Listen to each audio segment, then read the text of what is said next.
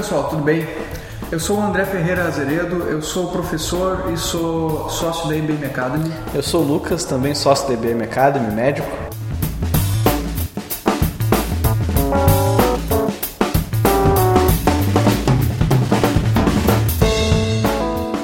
Certo? Nós estamos aqui hoje para gravar o nosso segundo podcast, que também está sendo feito no formato videocast, para a gente compartilhar algumas ideias com vocês. Né? E aí, Lucas, qual é o nosso primeiro tópico do Acho dia? que vamos comentar primeiro sobre o podcast do Michael, né? O último podcast que eu entrevistei Sim. ele. Foi muito legal, uma experiência muito gratificante conversar com o Michael, um su- sujeito extremamente culto e sabedor de todo, tudo que ele fala sobre meta-análise, principalmente. E a gente teve um retorno muito legal do pessoal, né? Sim, as pessoas que ouviram o podcast, elas nos deram um retorno bastante positivo. O Michael realmente é uma pessoa muito, é muito agradável a conversa com ele, ele é bastante culto.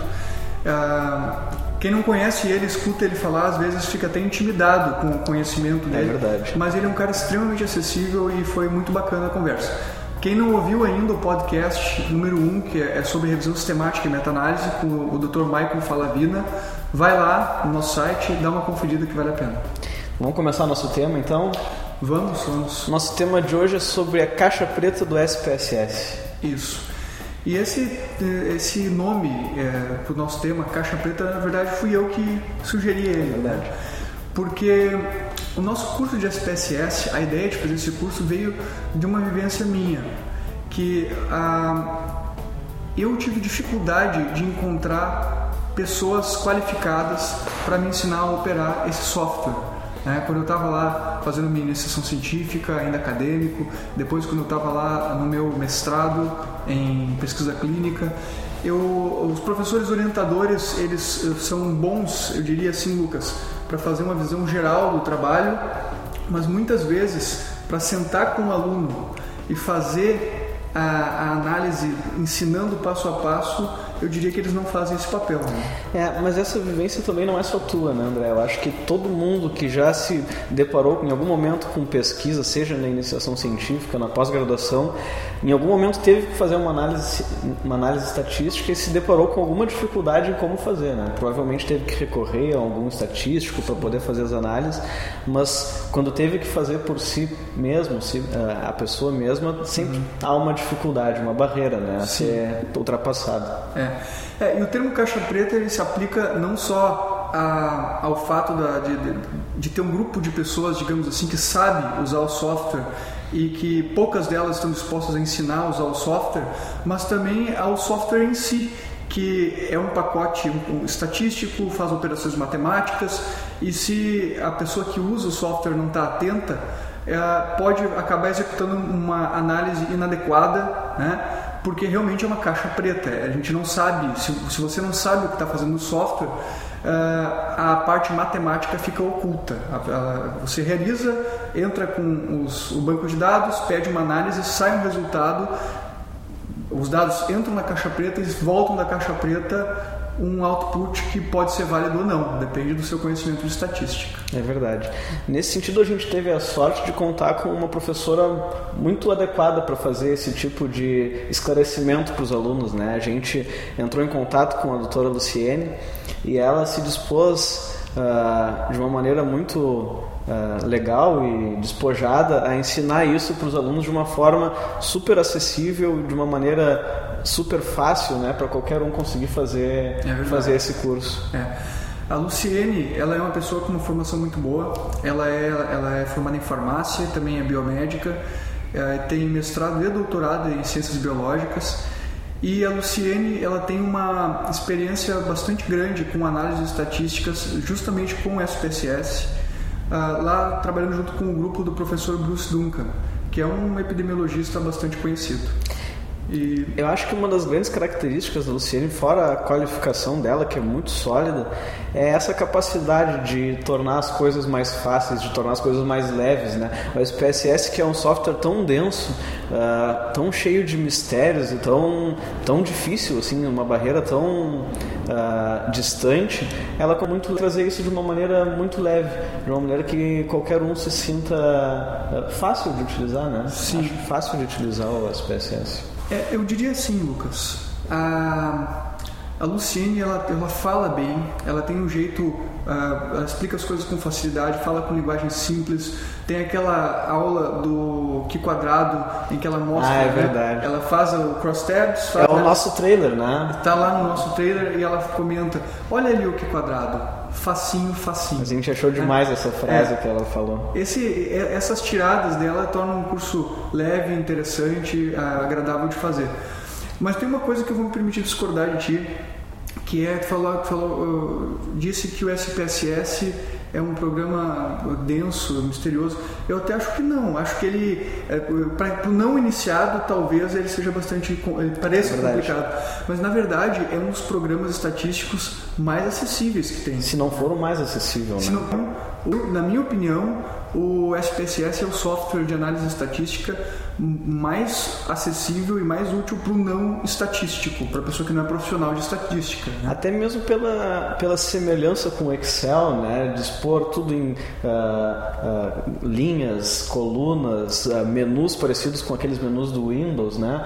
eu acho que isso traz alguma certa proximidade. Né? É, isso aí para uma primeira aproximação com o programa diminui um pouco a distância entre o que a pessoa a, a, falta de conhecimento da pessoa e a familiaridade com o programa, o fato dela conhecer Excel, né? Mas muita gente acaba até nem usando os menus direito do, do programa. Ah. Tem pessoas que é, fazem a sua pós-graduação e herdam do seu predecessor, dos, uh, dos colegas, ou fazer um computador, ou vai fazer uma pós-graduação fora do país e herda uma, uma série de sintaxes que são ah, usadas é para análise e a pessoa tem ali guardado o banco de sintaxe. Daí você chega e diz para a pessoa: Ó, oh, vamos fazer uma regressão logística. E a pessoa: a regressão logística? Tudo bem. Né? eu pegar... tenho uma sintaxe. Eu tenho uma sintaxe. Daí a pessoa pega aquela sintaxe de regressão logística que ela tem pronta, coloca ali, eh, roda e pode ser apropriada para aquela análise ou não. É verdade. Né?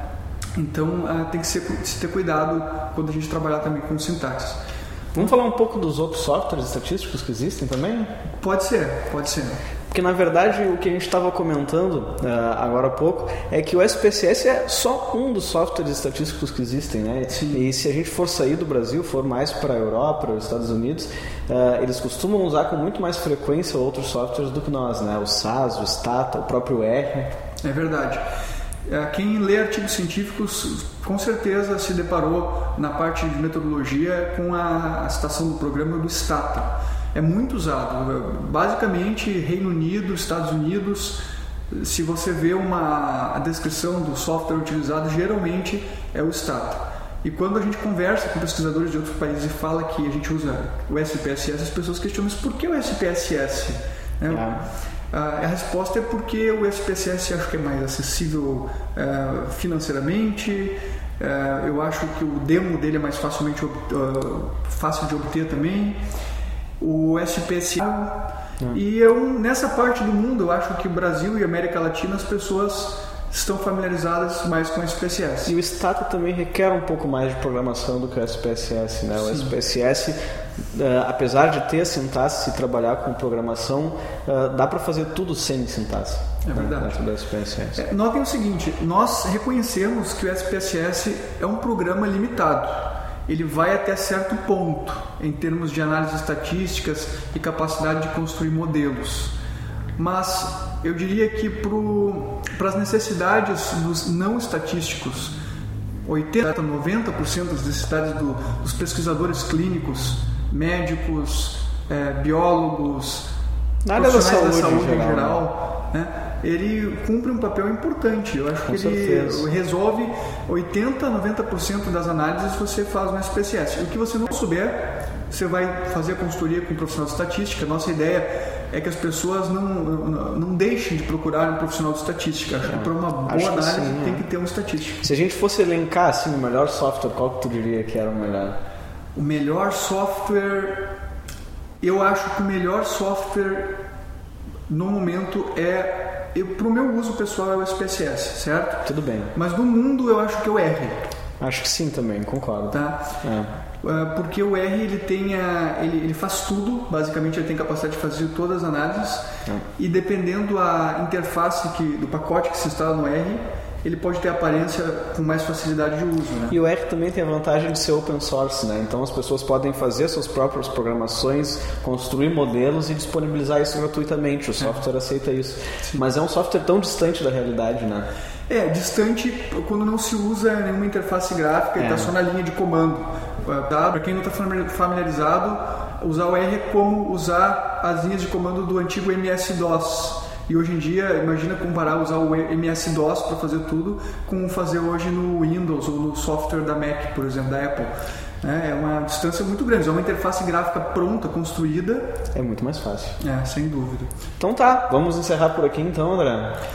Acho que sim, falamos do, do nosso antigo podcast, falamos do curso da Luciene, comentamos os softwares. É. E acho que vamos deixar de mensagem aí para o pessoal de novo reforçar o nosso curso de SPSS da Luciene, que está muito legal de fazer, ele está com exercícios de fixação, avaliação, foram todos bem testados, a gente conseguiu uh, montar bancos aí para o pessoal que, que quiser fazer as próprias análises, já começar, mesmo que não tenha um projeto de pesquisa em andamento, já dá para tentar brincar um pouquinho com o programa.